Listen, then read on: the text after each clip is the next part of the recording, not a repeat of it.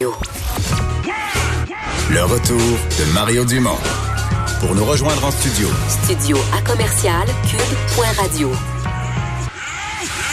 Appelez ou textez 187 Cube Radio. 1877 827 2346. Ah, Vincent, on a eu au cours des dernières heures, dans une assez courte période de temps, toutes sortes d'exemples de, de dérapage. Bon, pas nécessairement reliés les uns aux autres, mais reliés en tout cas à un état mental. Oui, euh, des fois un peu cocasse, des fois complètement dramatique. Là, en commençant par le plus léger, vous avez vu cette, euh, cette femme à d'Estimoville, dans un secteur de Québec, euh, qui est recherchée pour avoir craché sur une autre personne. Donc une femme, on, on ignore la raison, là, mais là le crachat devient prend un autre sens ces jours-ci avec la COVID-19.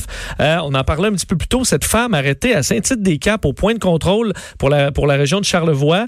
euh, qui est euh, a forcé le point de contrôle, déclenchant une poursuite policière sur plusieurs kilomètres qui a nécessité Puis, un tapis on a un sourire en quoi? Parce que c'est une madame de 57 ans dans une Nis- Nissan Sentra blanche qui requiert le tapis à clous. Un tapis à clous, là. Elle arrêtait à Baie-Saint-Paul avec toutes les voitures. On a brisé d'ailleurs trois véhicules, euh, trois autopatrouilles.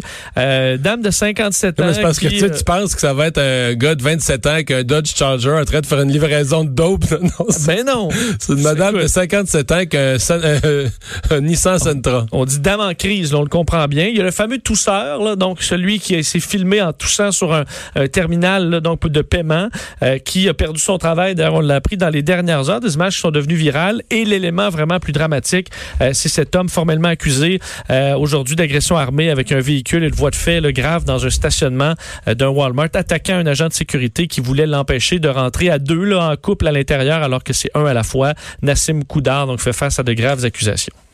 Gilles Vachon, psychologue et conférencier, est avec nous. Bonjour Gilles. Bonjour Mario, ça va? Ouais, ça c'est après deux, deux semaines et demie de confinement. Euh, ça va être quoi après euh, trois autres? Euh, ben écoute, on... j'écoutais, et c'est ça que j'écoutais là. Écoutez ça défiler, euh, ça a l'air complètement idiot. Il y a des comportements là-dedans qui sont effectivement dramatiques, d'autres qui sont. euh, on peut dire que il y a des gens qui n'attendent pas des événements comme ça pour être un peu sans dessin là.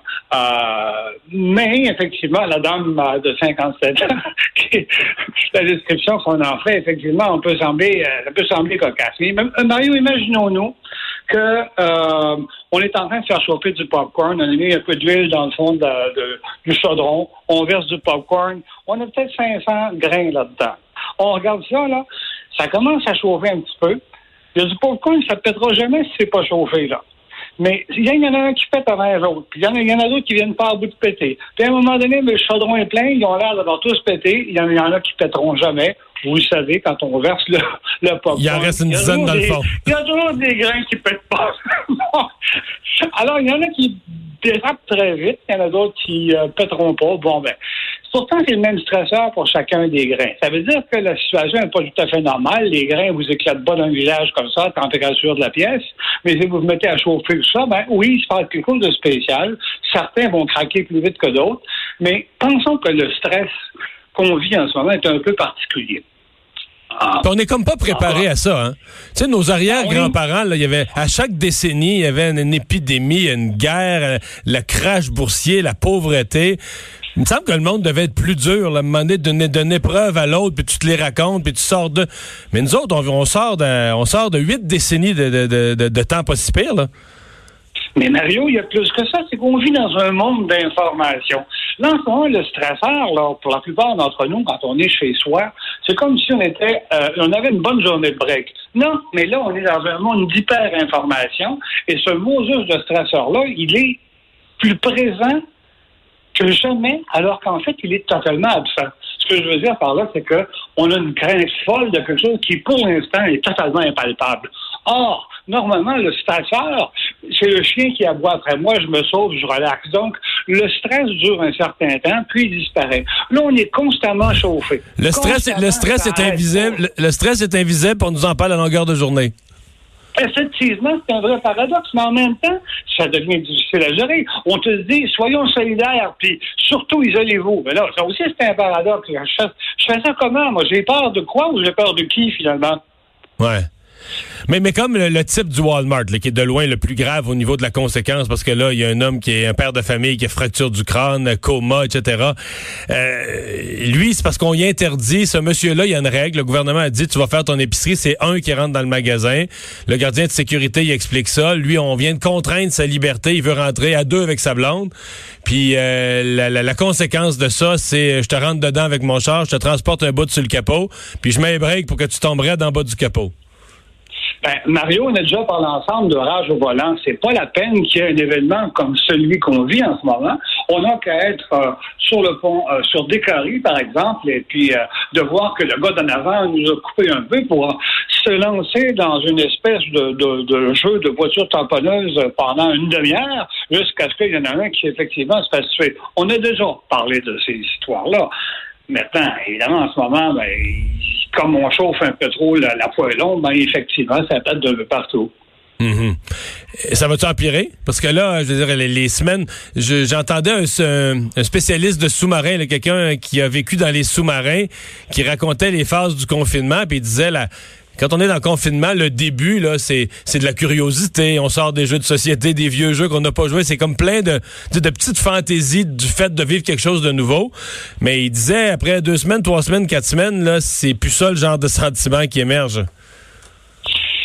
Effectivement, euh, il y a une limite à ce que chacun d'entre nous est capable de vivre comme changement sans se mettre à changer de paradigme. C'est-à-dire que là, je suis pas en train de m'adapter, je suis en train de m'épuiser. Alors, je donne toujours le même exemple. Vous vous sauvez euh, euh, d'un mammouth, ben là, vous vous sauvez pendant 10-15 minutes, puis vous, vous tombez mort d'épuisement, ou le mammouth vous a rattrapé, ou vous avez échappé. Mais imaginons que euh, vous venez d'échapper à un mammouth et que le temps que vous récupériez, bon, écoutez, il vous faut peut-être une, demi-heure, une heure pour récupérer. Imaginons que dans cette période de temps-là, il arrive un autre mammouth. Vous dites pas, mammouth, c'est quoi de chose? C'est pas juste deux, deux la même journée, c'est trop. vous vous mettez à courir, vous fuyez, mais vous faites ça cinq fois d'affilée. Ça se pourrait que le sixième mammouth, vous le regardiez, que vous le disiez, bon, moi qu'on en finisse, là. Euh, vous êtes totalement épuisé dans votre énergie adaptative et vous devenez peut-être hyper violent, hyper tendu, euh, déprimé, dépressif. Mais l'épuisement qu'on vit, psychologique, c'est aussi un épuisement physique. Alors oui, ça se répercute dans les comportements. Et on devient à ce moment-là très, très proche des comportements, les fameux comportements de fight, flight or euh, euh, freeze.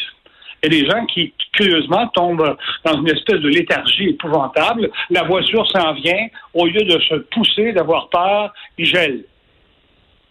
Il y en a d'autres qui se poussent à propos de rien. Ils entendent une feuille tomber, ça y est, ils sont en train de sauver en courant. C'est le cas, par exemple, dans les, gens qui ont vécu des stress épouvantables à la guerre. Ils, reviennent et ils entendent simplement un klaxon et ils se lancent par terre.